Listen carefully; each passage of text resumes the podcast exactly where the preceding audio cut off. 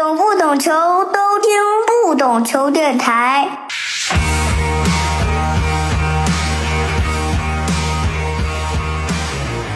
Hello，欢迎收听不懂球电台，我是大萌。这期的嘉宾又是我们的老朋友风筝啊，欢迎风二爷。各位听众朋友，大家好。一年一度这个中国足球的年终总结又来了，这一年叫什么呢？其实很多词儿啊，是吧？这个支离破碎、千疮百孔、一地鸡毛，是吧？各种词儿好像都可以怼在中国足球这一年身上，是吗？尴尬。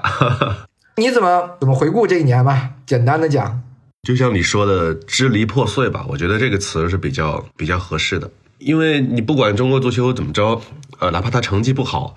它至少要是一个完整的形象呈现在大家面前，我觉得这个是最基本的、最基本的要求。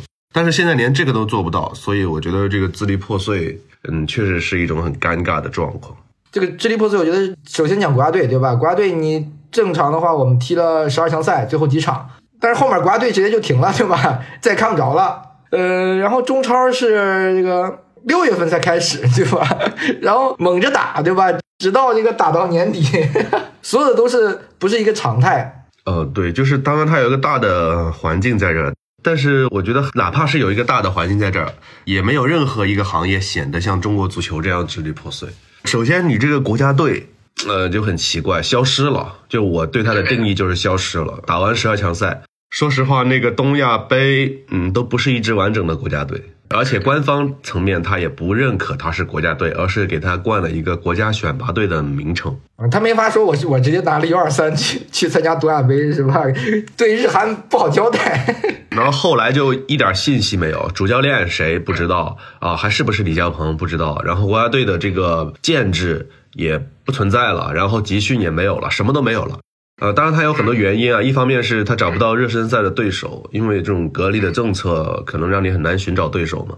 其二就是他国内联赛时间很紧，然后他又要完成这个联赛，嗯，这种情况下。呃，他可以可能也没办法把国脚再抽调走了，所以就是很多原因集合在一块儿，导致我们的国家队消失了啊。但是当然还有另外一个原因，就是呃，据我所知，就是体育总局跟足协关于中国国家男子足球队这个责权怎么界定的，其实还不是很清晰。加上苟仲文局长呢也中途退休了，然后新上来的领导可能要重新划分一下这个责权。那么在这个过程中，其实也可能存在一些考量、挣扎、博弈各方面的因素吧，就导致我们的国家队消失了大半年的时间。本来我还想上来问你说最想聊哪一部分啊？最先聊哪一部分？然后我们上来这个就聊了国家队。那我说国家队吧，我觉得换我们如果去做管理者啊，这个这个我们该怎么怎么调？的这个东西啊？就是你好像你后面也没有时间窗口。假如说我们教练定了，还是李霄鹏继续带，你后面联赛你完全没有窗口。除了呃我们的东亚杯，其实因为联赛也停了，其实那个时候可以让正经的国家队去去打。也就是这么一个窗口，如果那个窗口结束之后，你国家队就算你确定了一个教练，确定一个之后的一个规划，我觉得也没有时时间窗口来干这件事情。对，所以说它是很多因素造成的。呃，首先在疫情的第三年，中超扩军这个事情，它是不是一个好的时机？我是有点也不叫怀疑吧，就是我觉得这个可以探讨，因为十八支球队就多出了四轮，对吧？一个月的时间。对，一个月的时间。当然，他硬要扩，我觉得也没问题，反正都这样了。哈 哈就是有时候你对中国足球无语的一点，就是反正都这样了，就无所谓啊。其实这也是很很尴尬的一点。再加上就像你说的，这个联赛赛程本来就已经很短，它本来就压缩到半年以内了，然后又扩军啊，然后国家队找热身赛对手也不好找，因为他肯定比平时要耗费更多的时间嘛，就出入境。所以就种种因素合在一块，导致我们国家队就是很。似乎是很合时宜的就消失了，只能这么理解。回看这个国家队吧，然后我觉得最重要的一场其实就是输给越南吧。这个比赛就是我们现在回想起来，好像还是不太能接受，对吧？对他那个其实真的是一种重创哦，因为你像这一年，我现在做网络媒体嘛，然后你会经常留意网友的评论。我觉得有一些网友的评论是挺刺痛人的，就是说你们能不能不要再给我推中国足球的新闻了，很烦，看着就闹心。对，闹心很烦，甚至嫌弃，就是我根本不想看这些，为什么要推给我看？就是他对中国足球已经是不是一种说痛惜的态度，而是一种嫌弃的态度了。啊，我觉得这个输给越南那场球其实还是蛮打击蛮大的。就是大家会觉得以前会觉得中国足球差，对吧？总总感觉有一种幻想，我们在亚洲二流，是吧？但是输给越南一下，你会觉得好像二流二流的边儿都沾不上了，就有有我是有这么感觉。他太多负面新闻了，就导致普通的就广义上的球迷啊，就不是专业球迷了，就是大家以以往会关注中国足球的球迷。都会觉得这个事儿你不要推给我了，就是我不能从你这个中国足球四个字身上得到一点一点快乐。且不说且不说是快乐，可能以前有的那种，比如说我跟你是一个所谓的一个有中国的两个字的一个共同体，然后你踢得好我也开心，对吧？你踢不好，我通过表达对你的关心，也是展示我对国家的一种关心。但现在他就回避这个东西，他嫌弃这个东西，厌恶这个东西，你别我跟你没关系。这其实是挺可怕的一点，呃，我觉得对中国足球的舆论环境来说，但这一点似乎在短期内有一个不可逆的一个过程吧。对他只能通过成绩，比如说中国女足，它为什么今年那么火，有那么多商家愿意赞助它，它就是因为踢了两场好球嘛，半决赛逆转日本，决赛逆转韩国。嗯，对对，很简单的，比如说你能在亚洲杯上有这么这样的表现，口碑马上就回来了。关键是你能不能有？对，这个就回到国家队建设嘛。听说是未来应该会很快敲定一个，可能是外教啊。假如说一个外教的话，我觉得明年亚洲杯给他的时间也可能太少了。而且现在我们国家队这种就是人员，我觉得就是青黄不接吧，有点断档。我是觉得很难啊，短期内，特别是在明年亚到亚洲杯，因为亚洲杯我们现在不知道什么时候都时候打，是是夏天打还是冬天打？呃，假如冬天打的话，大概有明年一一整年的时间。但我觉得明年一整年是很难的，只可能我觉得寄希望于到后面一个世预赛的周期吧。我觉得可能球队能成熟一点。你光一个外教，无论什么样的外教来。一年的时间，他能让现在这个国家队这个班底能成什么样？我我真是觉得没有这样的教练啊！一年其实也不短，就主要看这一年是怎么过的。就如果说我们的联赛正常啊，三月份就恢复联赛主客场正常的节奏啊，大家球员都在正常的节奏里边踢比赛，然后国家队比赛日能找到好的热身赛对手，然后找一个嗯靠谱的外教，我觉得就是一年的时间，国家队还是能够。还是能成型的啊，因为你你也没有那么多可挖的东西了，说实话，对吧？就是就是这些球员了。对对对，你就看着弄，至少是你是要让球员处于一个正常的身体的状况里边，正常的心理的状态。对，然后他是一个正常的竞技状态。那我觉得这个联赛还是蛮重要的，就是看明年的联赛，呃，二三年的联赛能不能正常一点。就是我们其实都希望。你联赛正常，然后国家队的比赛正常，就无论选什么教练，对吧？你就算让李霄鹏带也好，就是你正常起来，一一年你国家队可以踢个接近十场的比赛吧，对吧？正式比赛也好，或者友谊赛也好，加起来，然后联赛一周一赛，偶尔一周双赛，还有亚冠的比赛，哎，所有这些一切都正常了，好像我们是不是慢慢这个心态，我们也也会发生一些变化？对啊，就是我们首先也不能考虑说。我们马上就要挽回中国足球的口碑，这个不太现实。但是至少我们自己这个行业里边，它是在正常运转的。只有在这个基础上，诶，中国足球才可能在各个方面取得低谷上往上爬的这么一种状态吧，对吧？你不可能突然之间你指望它怎么着，不现实。你就还是先是指望它恢复正常的节奏。如果连正常的节奏都恢复不了，你就不要谈其他了啊！毕竟男足跟女足真不一样。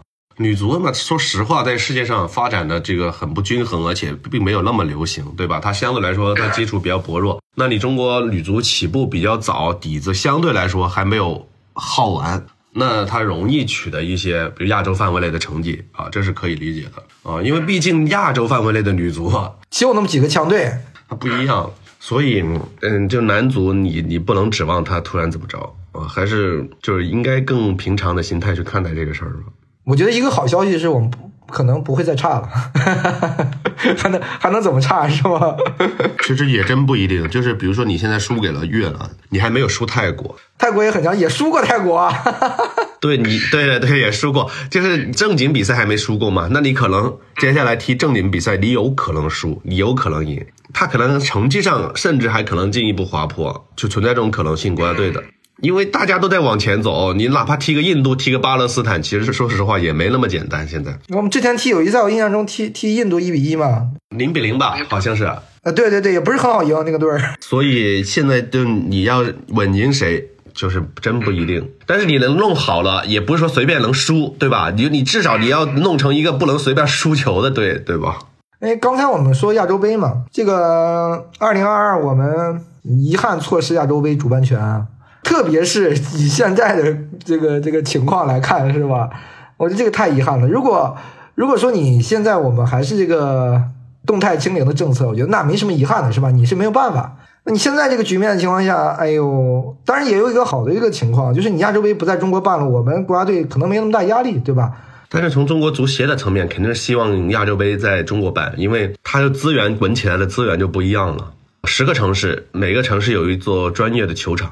政府会倾注大量的资源投入到你这个体育自小足球文化这个建设里边去，所以它带动起来的这个效应是不一样的。所以我觉得这次不能办这个比赛非常非常的遗憾。而且你知道，我们修球场的目标终极目标肯定是办世界杯嘛。但是你没有这个亚洲杯打底的话，你突然去办世界杯，我觉得可能不那么容易。所以我我是。觉得还是非常非常的遗憾啊！对整个中国足球产业来说，这个决定我觉得当时有点，现在看起来显得有点草率了。你要办世界杯的话，世界杯以后都四十八个队儿，对吧？你对你的主办国的这个要求是非常高的。你现在你看，其他几个世界杯主办国全是几个国家联合申办，对吧？对，就是你一个一般的体量的国家吧，是没有能力承办这么多支球队。举办一个比赛的，那你中国你单一的一个国家来举办这个比赛，你对各个就是你要动用的城市会更多吗？美加墨有十几个城市嘛，十二个还是十三个？我印象中，国家队说完，我们 聊什么呢？聊李铁吗？李铁这个说实话不太好聊，因为你就是它里边涉及到的一些信息，其实都是很严肃的信息。就是我们肯定也不能说像，比如说大洋彼岸的什么前体坛周报记者那样瞎说，对吧？这可能人家也不是瞎说，但是我们我这种话题还是蛮严肃的。就是我们可以从外围去聊一下，大概判断一下，但是这个不可能给出任何具体的信息。对，我觉得这个事儿是这样，李铁从官方的角度来说，现在只是说他被接受调查。我们不能从任何其他没有官方渠道的角度来，我觉得甚至就揣测吧，就是说到底是因为什么？因为什么？因为什么？我们现在不知道是假球，是是是高薪，是涉及到经济啊，还是涉及到什么？我们都不知道，可能只是其中某一点，对吧？其他都不是，所以我们没办法单一的来来去讲这个话题。所以我想延伸的讲一下，就是外围话题。我觉得有一点啊。我想跟你聊聊，就是呃，我们的教练啊，这个好像是总是不能说教练吧，就是我们的民宿啊，总是不专一啊。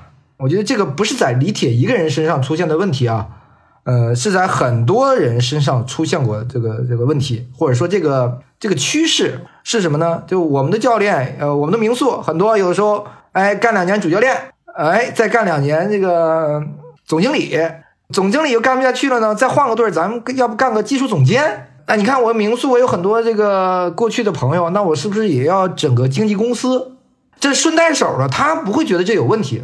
就是以我们普通人的角度来说，是吧？你多条路嘛。但我说的意思就是，他们都不钻研啊。就是你任何一个事情，你都应该钻研。你比如说，呃，我觉得像过去大连实德、大连万达时代的这个总经理林乐峰，我不当教练，我就是职业经理人。我在大连干不下去了，我还可以去浙江当一个总经理嘛？我总是一个管理层的角色，我不去到一一线这个执教。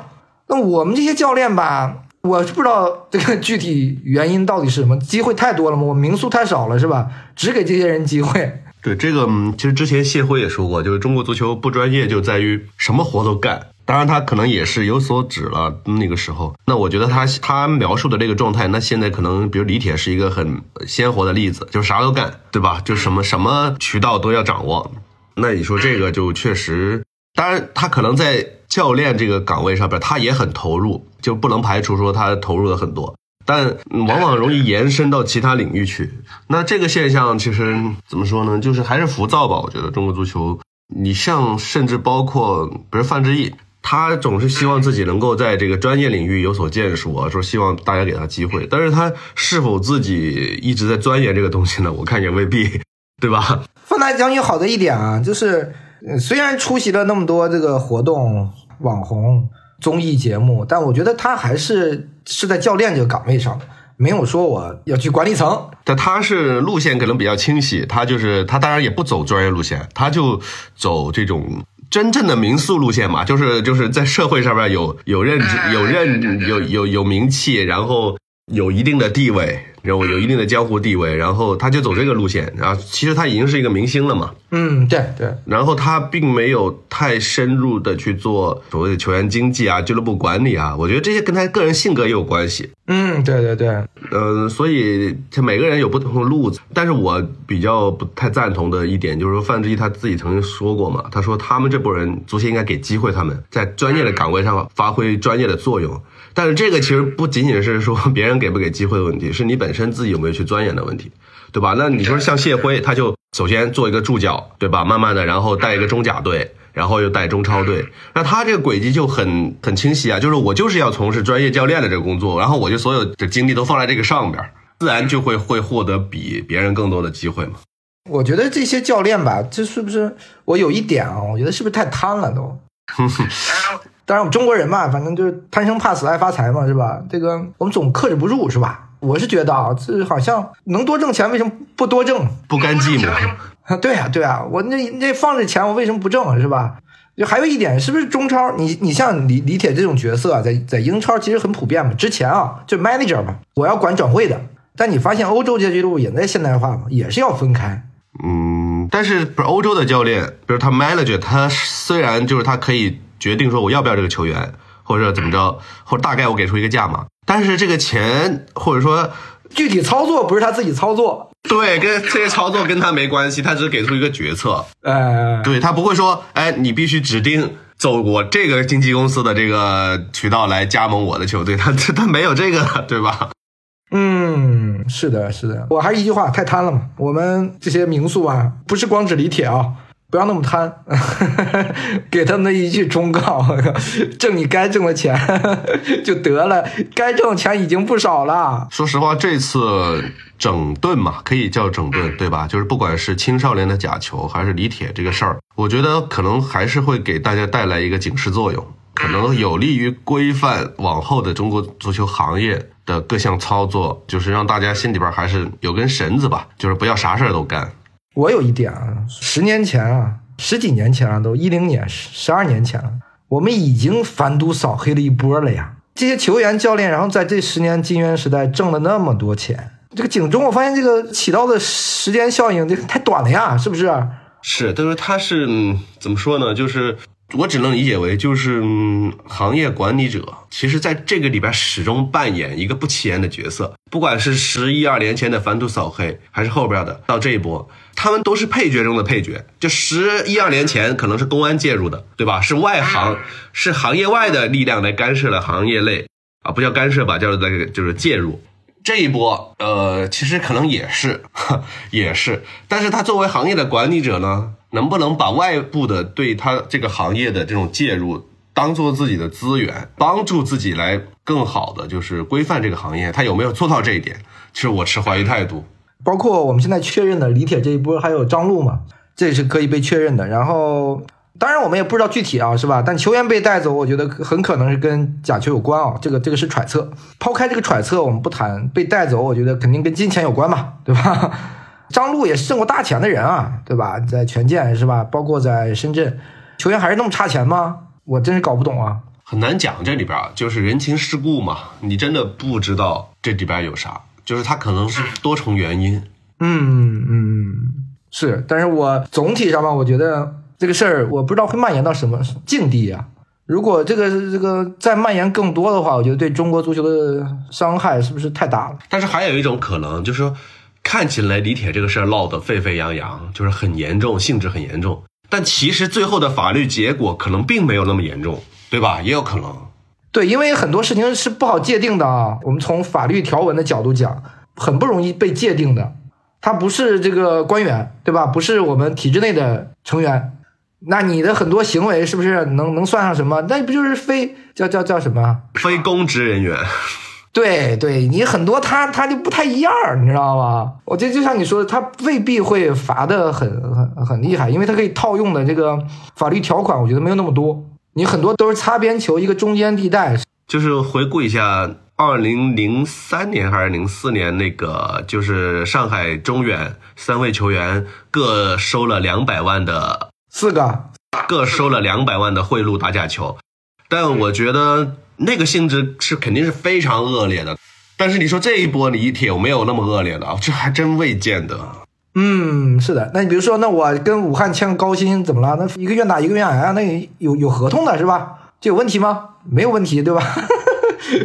经纪公司是经纪公司，我又不是法人，是吧？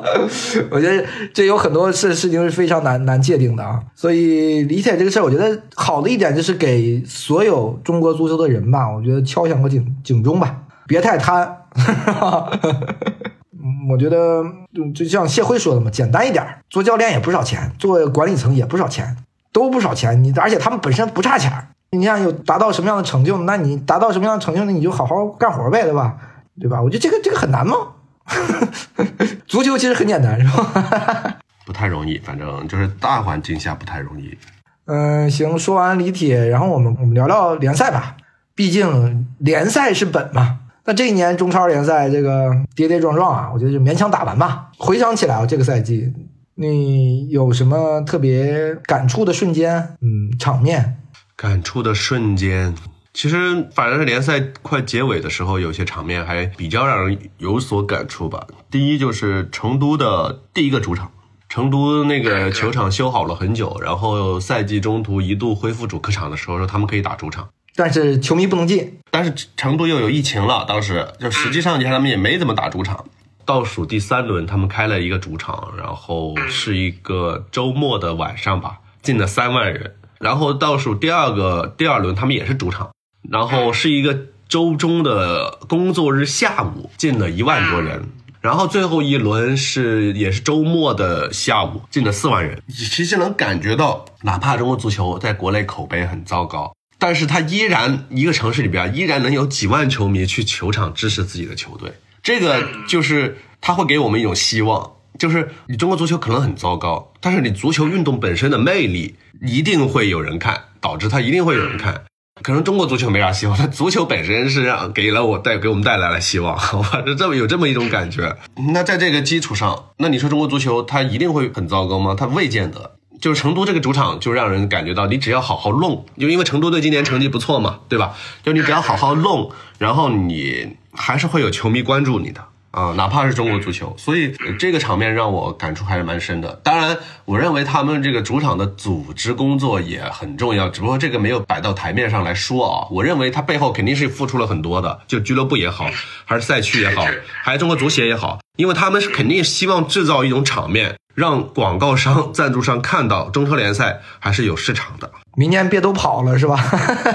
成都是比较容易组织起来的。首先，它有一个大运会的背景，它各种资源就可能就是就比较活跃，体育资源。然后其次就是它成绩比较不错，然后它又是一个专业的足球场。种种加起来吧，就是他们这个场面，我觉得弄得还是非常好的。然后还有一个场面，就是最后一轮广州队客场打梅州嘛，然后这球队已经降级了，然后前途未卜，但是依然有好几百、近千球迷从广州到梅州去支持自己的球队。那我觉得这个就是你说什么叫底蕴呢？我觉得并不是说五万人的球场就有底蕴啊，而是从这些死忠球迷群体展现出来的这种嗯情感来。看出其实这么多年积累下来，其实你还是有收获的。你聊这个广州啊，我就我也想顺着聊一聊。我觉得作为中超八冠王啊，他的降级，我觉得这个是可以预见的。嗯，从赛季初可能已经决定了现在这个结果，但我觉得还是有无限的感慨吧。大家好像很喜欢讨论这个功与过，是吧？非要拆个几分功几分过啊？我们先不拆这个几分功啊。我们就只是单纯的讲一讲这个恒大这个俱乐部吧，或者说广州队这个俱乐部，过去这些年其实无论怎样，对中国足球总有很多的积极的意义。他做的我们所谓的一些错事儿，我觉得都分怎么看。我我是这么这么想，你当然可以列举，对吧？这个让李里皮二进宫啊，是吧？那你也不是恒大俱乐部的事儿啊，是吧？那是恒大的问题，不是恒大俱乐部是吧？包括这个，嗯、还有之前什么国家选拔队。但我觉得是在中国足球这么一个特殊的环境下，我觉得这些决定其实我都一定程度上是理解的啊。你怎么评价或者说回顾一下我们讲的广州队或者恒大的这个？我觉得是一个时代吧。嗯，对，就是那它肯定是一个时代，因为这十年它的中国足球的特点，就肯定是跟恒大的这种高投入、高产出息息相关的。当然，也只有它高产出了，说实话啊，其他的高投入了，但是没有高产出。就是功过，其实啊，我是觉得，就是你不能让中国足球的现状让一家企业来负责，这个就有点滑稽。还是一家民企，是不是？对一家民企来滑稽，那你这个中国足球是有多么的微弱、多么的残弱、多么的卑微，才可能让一家企业来负责呢？对吧？这个概念是说不通的。我们评价恒大，我们更多的是评价他自己在这个里边他的成与败，而不是他导致的中国足球什么样的结果。对恒大自己来说，他有过成功，是毫无疑问的成功是吧？呃毫无疑问的成功，但是他的失败也在于他因为是用金元堆积起来的这种成绩，导致他其实错过了他去开发市场的这么一个最好的时机，就是他错过了建设一套让自己可以自力更生的这种商业体系的这么一个时机。就所以他金元一撤，然后他球队就会滑坡，这就是他必然接受的一个现状。但是你很难要求他去，比如说他在高投入的时候，你要求他还会去做一些市场的工作，因为他就是要立竿见影的效果。当然，可能也不矛盾的这么做，就是一方面他高投入，马上要求高产出，通过自己严格的管理，或者说应通过自己的企业文化来去实现这么一个目的啊。另一方面，他也积极的开拓市场，行不行？那当然，他开拓的市场可能不足以支撑他的这种投入啊，但是至少他把这一套呃体系给建设下来了，但是他没有做这个事情，这是比较遗憾的，对他自己来说，对他俱乐部自己来说，当然对中国足球来说，当然也很遗憾，对吧？因为你有这么好的资源投入进来，你没有做这个事情啊，对你俱乐部有遗憾，然后对中国足球也是一个遗憾，但你不能说你没做这个事情就害了我，你肯定不能是这样子一个一个概念，对吧？然后更多的还是就行业管理的问题吧，就是有有那么多热钱进来，你作为行业的管理者，你有没有制定相应的规则去疏通这些金钱金钱，对吧？就是让这些资源更好的灌溉整个中国足球体系，你有没有做到这一点？你没有做到这一点，事实证明，所以你可以基本上下定义为中国足协在过去十年里边是非常无能的一种状态。光享受这个别人给他们带来的那个红利了。他其实也是，呃，从里边收到了，就像你说的红利，因为你就只中超分红，他会直接他是直接受益嘛。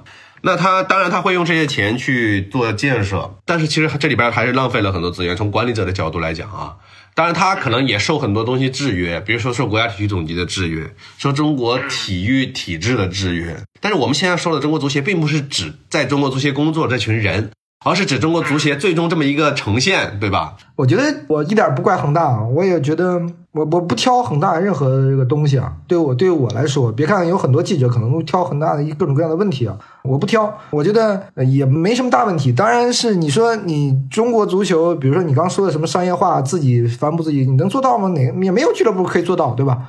首先其他俱乐部也没做，你国安也没做，对吧？申花也没做。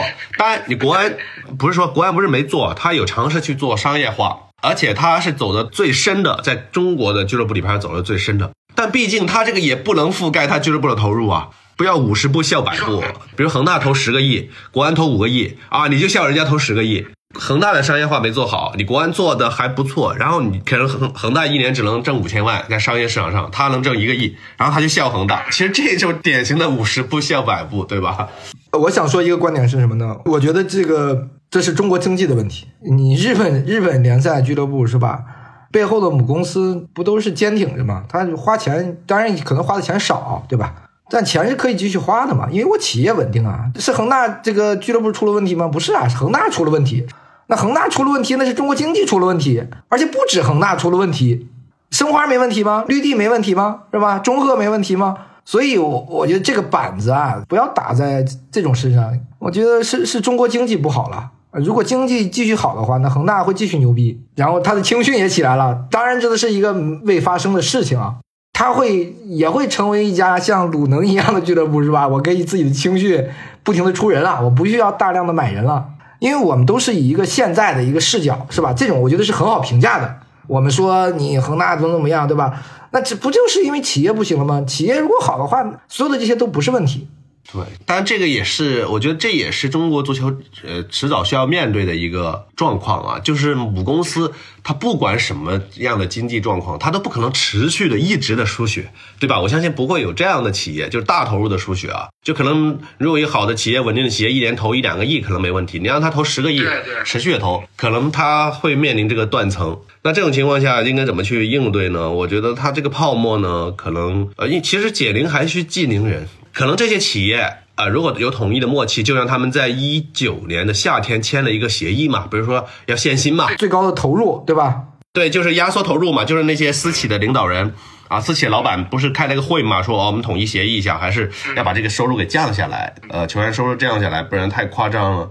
那如果是经济能有一个软着陆的话，而不是像房房地产企业突然这么硬着陆啊。就有个软着陆的话，就还是你说的经济问题。如果软软着陆的话，我相信球员的薪水也已经降下来了，老板们已经意识到这个问题了。但没有料到的是这几年是硬着陆，那你就你没办法，你可能只能签薪了，对吧？就是你很有很多历史遗留的债务问题要去解决，要去应对，这个就是泡沫破了。软着陆的话，就是球员可以降薪，但你钱能领到；硬着陆就是降了薪，薪水还领不到。就是你如果从足球的角度来讲，那它这个投入肯定是有泡沫成分的，它迟早会破掉。但是它这个破是缓慢的破还是突然破，对吧？就是它效果就不太一样。嗯，没人预料到，对吧？我觉得真是没有人可以预料到。两三年前你问问张丽和许家印预料到了吗？孙宏斌也预料不到。我觉得没，除了万科好像有点有点感知以外。是吧？其他的都很难。你怎怎么在我们现有的体制下，你怎么要求这个中超俱乐部你能脱离掉母公司去怎样了？我这我这真是很难啊！我是这个觉得这是大事，我不怪许家印，对吧？我感谢他啊，曾经为中国足球投那么多钱。对，就是你说中国足球，大家会说，哎呀，一地鸡毛现在，然后就是这国家队成绩很差，各方面都不太行。但是我觉得我们享受足球，是因为它能给我们带来快乐，对吧？就是你不是说最终有一个什么样的诉求，而是你在比如说你过去十年你在看球的过程中，你是不是享受了，对吧？你是不是享受了超级外援给你带来的那种？有保利尼奥是吧？我天哪，这个这是什什么水平的外援？是被四千万欧元买走的外援，巴萨买走的外援是吗？对，就是你能够在自己的城市里边看到那么好的球员踢球，你享受了这个过程，对吧？你花钱买票享受了高质量的比赛。难道不是一种收获吗？对球迷来讲，肯定是的呀。而且我要的就是这个，我要的就是日常，每个周末我去看，哇塞，又是恒大打国安，多刺激啊！一个星期的话题发酵了，然后有比赛了，比赛结束之后 有很多争议，然后又持续的发酵，那我享受这个过程啊。哎，我觉得聊恒大聊广州队，我真是感慨啊。未来呢，我觉得有球迷在，然后听说是广州广恒大不会撤，是吧？这个广州队会继续在。我觉得这个可能是我最希望看到的一个局面吧。我觉得降级不可怕，降降级的球队多了，欧欧洲降级的球队多了，打回来的也多了。不仅降到这个二级，还降降到三级的呢。青岛这不都回来了吗？九年啊，青岛对不对？谁能想到金元时代这个刚刚开启的时候，青岛下去了，然后现在他又回来了。我想不到啊。那我觉得恒大有这个根子在，有朝一日就是会回来的，因为那毕竟在广州。是，而且你看啊，现在的经济上一个背景就是又重新支持房地产企业了，行业了，能缓缓一缓。然后那如果说恒大能够缓过来啊，当然它不再像以前那样急剧的扩张啊，它可能还是要把之前的这个尾巴给收好了。它它如果能够像一家正常的企业，房地产企业一样，对吧？它每年可以投一两个亿去搞这个足球，它就会回来啊，这个球队就会回来啊。你不用一两个亿也能回来，现在你想多了。所以我觉得就是还是跟背后的经济有关系，就像你说的，就是如果中国经济还是在往上走的话，能够往上走的话，那我觉得房地产企业一定还是一个很重要的板块，因为你中国的城市化进程其实还远远不不够嘛，对吧？就相对于它的人口来讲，那这种情况下，房地产企业能够活下来的话，我相信对他们来讲，一个一年一两个亿的投入也不算啥。做个广告不算啥，对吧？我也是刚你说的，就广州的球迷啊，那么多人去到现场，又听说广州还会在，那我会觉得这是一个一个联赛，我觉得应该有的样子吧。太理性了，可能我我们就是应该去去见证这样的豪门也好，或有有底蕴的球队也好，它的起起伏伏。没有起伏的这个底蕴不叫底蕴，是不是？就是只有给你扛过来的。然后广州队又又球迷要跟扛第二次，对吧？因为我们降过级，咱又不是没见过中甲什么样，咱见过也起来了，是吧？然后起来以后会更猛烈。嗯，所以我觉得未来可能广州城能替代广州队吗？我觉得不容易啊，毕竟那么长时间的这个历史摆在那儿，而且。以广州城，我觉得他成绩不会特别好。你如果成绩特别好，你也咔咔咔，这个五年拿个三冠是吧？那说不好是吧？对吧？但我觉得广州城想做到五年三冠，没这个财力，也没有这个个运营的实力啊，这个不是很简单的事儿。嗯，没有没有几家可以像恒大这样的俱乐部是吧？能做到那么高效的这个投入产出比。是，所以广州城首先它啊，我不知道它改名字的时候为啥要改成这样，就人家已经有一个广州了，然后你再加一个广州城，你始终还是活在别人的阴影下，会有这么一种感觉。当然，他现在有利的位置是他还在踢中超，广州队已经去踢中甲了，但是嗯不容易，反正就是广州城肯定不可能变成一支豪门球队，这是毫无疑问的，他需要花漫长的时间去经营，就可能给他一个十年都做不到广州队曾经的影响力。就是还是各自找好各自的定位吧，因为我觉得广州队是中国足球翻不过去的一座山。我把这话放在这儿，对吧？两个亚冠冠军，八个联赛冠军，谁能翻过去？我不信未来十年、二十年有人可以能做到这一点，特别是我们现在的这个 水平啊，是吧？因为你不要觉得恒大只是当年花钱买了外援啊，那是因为还有一批很好的国内球员。你没有那么好的国内球员，你未来我们中超俱乐部想。别说超越恒大了，你追都不好追，能能追上个尾巴就不错了。聊完广州，我觉得聊聊几个人吧。你选最佳教练是谁？这个赛季，我选谢辉啊。好，最佳教练，首先我肯定还是选那个佩德罗，就是三镇的。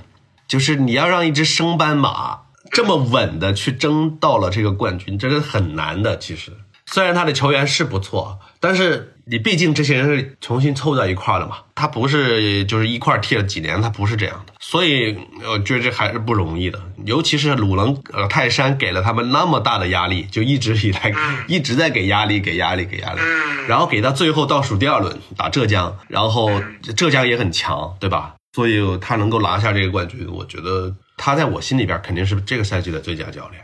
因为如果从竞技层面上来说啊，我会把票投给徐正源。哦，对，徐正源也很不错，因为毕竟成都队的这个他底子没有那么好，没那么好。然后他赛季初又经历了一段漫长的不胜啊，应该是八轮不胜吧，就是他能够坚持下来，然后后面稳定。怎么说呢？就是我觉得你发现没有，这几只升班马，他其实经济上都没啥问题。你因为我为什么把这个票我想投给谢辉呢？因为我觉得中超这个环境已经这是很特殊的一个赛季啊。升班马，我觉得这个梅州是没想好好打啊，啊，我觉得梅州如果想好好打，我觉得梅州的排名也会很高。所以我觉得整体上这个无论是前三、前四、什么前六，我觉得含金量可能没有那么高啊。就是你可以稳定的有投入，然后外援也不错，对吧？不能说很好，就是起码我三四个外援的能力基本可以帮助到球队，那你的球队的成绩我觉得就可以很好了。不像往常，你这个成绩也就是很一般，但这个赛季你就可以很好了。所以我觉得你像三镇啊，或者包括浙江教练，我其实呃还有徐正源，我就觉得因为他们有这个稳定的基础嘛，而且球队实力还不错，我愿意投给谢辉。其实有一部分竞技层面的考虑啊，是因为大连的班底确实太差了啊，他是个中甲的班底，对吧？当然他本土球员实力还可以，只是外援太差了，但打出来的内容我觉得很好。我觉得就像谢辉说的一些嘛，那种压着打，其实不是压着打他那套东西，对吧？我们可以讲很快速的进攻。我觉得这套东西可能会给我们中超，就是它不一样，你知道吗？就是你的哎，中超球队也可以这么踢吗？这个弱队也可以这么踢吗？你会对足球就是你传统意义上的理解，哎，有点不太一样。你严向闯多大岁数了，是吧？助攻九个，你开玩笑吗？对吧？你你比如投最佳球员，大家可能投这个张怡宁是吧？谢鹏飞，我就想投严向闯。因为我觉得你他很很奇怪，你知道吗？超出你我们过去的很多的足球认知，我觉得这是谢辉带给我们来的一些东西，包括商隐、费玉，这都是什么球员？之前谁听说过？他就是能打出来。那我觉得谢辉这一点，这个竞技意义上，那我觉得这个很厉害。另外一点，我是觉得这个场外，我觉得太有意思了。中超需要这样的网红教练啊，发布会太有意思了。嗯，也怼记者，怼的你也觉得很好，还给你来个算术题，是不是？我们现在几分是吧？现在踢了几轮，多少轮过后，然后最多他们拿十二分，你什么算变量？最变量百分之百，二十四分保级。哎，我觉得最后是不是这个数？啊，广州城最后二十三分嘛，二十四分就保级了嘛。我觉得就场外还有场内，我觉得都是挺有意思，因为我觉得只只凭那种竞技层面，那我觉得好评是吧？那我们的节目嘛，你说聊点有意思的。我觉得谢辉太有意思了，这个人有意思。对他就是，我觉得他那套打法其实跟韩国足球差不多，就是讲究的是快快速的攻防转换啊，就是他踢的其实是现代的足球。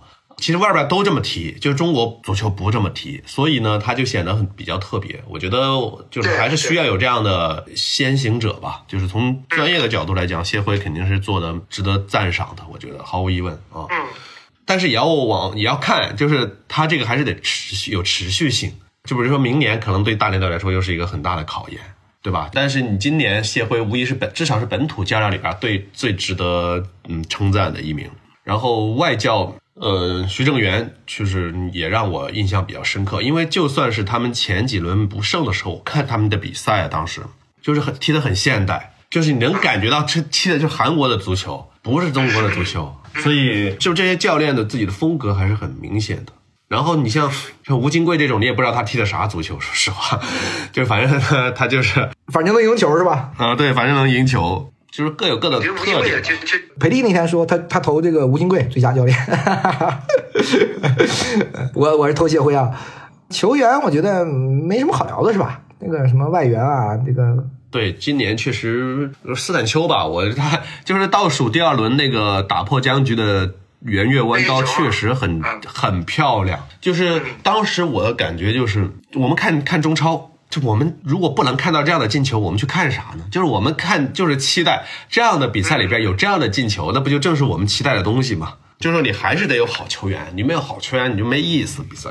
呃，本土球员刚我们聊了，然后最佳新人，我我确实讲我没没看太多比赛啊，特别是有一些年轻队员的比赛，但我看了几场成都的比赛，我觉得那个什么穆塔利普啊不错，当然可能嗯我确实看的少，你知道吗？这个。不太有发言权，我不知道你看多吗？在我看的有限的比赛里边，我觉得申花的这个汪海建让我印象蛮深的。嗯，就是他作为一个中场球员，他比较全面，而且他就是比较成熟在场上，不显得稚嫩。那么我觉得他让我想到的一个那个，还真想到皇马那个巴韦德。啊，就是乌拉圭的球员嘛，就是他比较全面，在中场能上能下，然后还能进球，然后就踢得比较踏实啊，就是显出了跟他年龄不相符的这种成熟，那是他就他让我印象比较深。然后我觉得申花这两年有些换血，他做的确实还不错。哦，至于其他球队，其实我可能印象没那么深，我只能说我对汪海建印象比较深。聊完球队，然后最后这一部分，我觉得聊聊。未来吧，是吧？或者说，呃，我们现在的很多这个关于俱乐部命运的一些问题嘛。然后这个赛季，其实我特别点赞是足协罚分啊。之前你定下的规则，你完成不了这个欠薪的这个清清款，是吧？那我就就罚你。然后第一个时间窗口六月三十一号还是七月三十一号，我记得是是没罚，呃，是没罚武汉，好像还还是怎么着？对我还有点失望，你知道吗？我觉得我操，你这个对吧？又又是给我来来这套是吧？但我觉得后面对吧？包括河北申花还有武汉都罚了。那我觉得这是这一年，我觉得中国足球，我觉得高光表现，这个是我是非常肯定的啊。对，就是呃，至少后边还是按章执行了嘛。我觉得这个是很必要的，就是你树立自己权威性的一个，应该说是最基本的一个步骤。然后我现在都要点赞了，是吗？对你都要点赞了，因为你基于他过去的行为模式啊，是不是？我当然会会很担心嘛，对吧？你你咔咔咔假假装设置几个节点，你你假装限薪，是不是？你假装怎么怎么样，最后你都不执行，对吧？你联赛准入是不是所有的都不执行，对吧？只是一个文件而已嘛。你就他发了，你就会把你你就会没那么当回事儿。但这这次我觉得确实不一样。那未来呢？未来申花股改结束了，这不是就就开始了，是不是？这才叫开始了。好像申花问题不大，你因为九世还是家大金主啊，这个可不是一般的金主。你看他从 CBA 的投入你就知道，对吧？然后广州城呢，保级就好办了，是不是？如果广州城降级了也难办了。其他几个队儿，我觉得，因为我们现在降下去几个，然后下赛季会升上来几个，呃，南通啊、昆山啊，还有青岛这几个都非常稳定啊，所以我们的扩军是不是有有一个层面也是好处，是吧？让更多稳定的球队可以上来。然后我们中超现在面临资金大问题的俱乐部是不是不太多了？嗯，我是觉得它这里边有一些变数，比如说广州城的股改，其实它还是一个债务问题，能不能解决？就你不能再拖了，你必须这个冬天给它解决。那能不能？因为毕竟你考虑到富力那边，张力不是最近还在英国那边出事了吗？对对，就是它里边有很多原很多因素会影响这个事儿。然后深圳呃股改其实一直没有任何进展啊，深圳是个大问题。所以这两天可能深圳市又要开会，然后研究这个事怎么弄。但是你这个它的债务问题也很吓人，所以呢，就是到底怎么弄？哦，你包括像。嗯，像国安这种球队，就他其实之前在寻求股改，但是我不知道他能不能有最后能不能实现这一步，还是说他就中赫一直扛着了。国安这个不太不太清晰。对，所以，但是他最终走向肯定就是国企接手嘛，基本上都是都都是这么回事儿。嗯，所以他反倒三镇呢，它不是一个国企，就是哈哈哈，哎，你发现没有啊？就是他夺冠的还是私企。就是但但不是今年这种情况，对吧？还是房地产企业是吗？房地产企业，嗯。但是我觉得，如果政府有强有力的决心的话，这股这所谓的股改都不是问题，就是找接盘侠嘛。说白了，对对对，嗯。但是我觉得这里边球员肯定要自己也要掂量掂量啊，就你不能啥都要，你不能说以前我签的所有合同的所有钱我都要，这个也不太现实了。没人能给得了你，因为太多了那个钱。你广州城要清这个债务，我觉得清不动啊！我真是觉得清不动啊！这打个折吧，我觉得打骨折都够呛。大家都让让步，只能这样子啊！就你保证你这个行业还是能够正常的运转下去，不然就够呛。我觉得再一年呗，那不不行，这个广州城明年再降下去呗，这个赛季再降下去呗。这你还真不好说。就是如果他没有什么大动作的话，他就肯定也是降级热门之一嘛。对啊，你再换上中甲的一些稳定的队上来呗，对吧？谁谁稳定谁谁上来。我觉得联赛，我是不觉得联赛一定要就是特别高水平啊。就是当然我们期望那样，但我觉得联赛我我最希望的就是稳定，就是你可以没有那么强，但是你稳定一点，我觉得比什么都强。这就是一个一个优胜劣汰的一个过程。我们可能在这个过程里面会会有痛苦，但我觉得这个过程又你又没办法走出来，那就一一步一步呗。今年下去三支队是吧，都有很大问题。明年我估计也是这样，就不停的这么换换换。哎，我觉得换两三年就换的我们联赛就稳定了。那你梅州就很稳定，浙江很稳定，成都很稳定。你昆山明年上来，你难道昆山会保为保级而战吗？怎么可能是吧？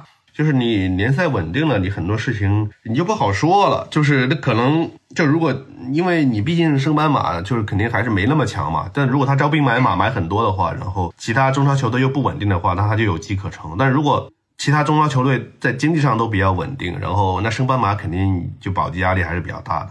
嗯，但所所以我是觉得这个三镇真厉害啊，是吧？三镇花钱高效啊，比恒大还高效，是吧？这一点太难了，是吧？想把钱花的那么高效，真是这个花了最少的钱办了最大的事儿。我觉得我我是这个劝一些企业可以趁机抄抄底了。中国足球这个底其实可以抄，比股市的底要好抄。对，现在应该是底了。呃，行，这一期我们就聊到这儿吧。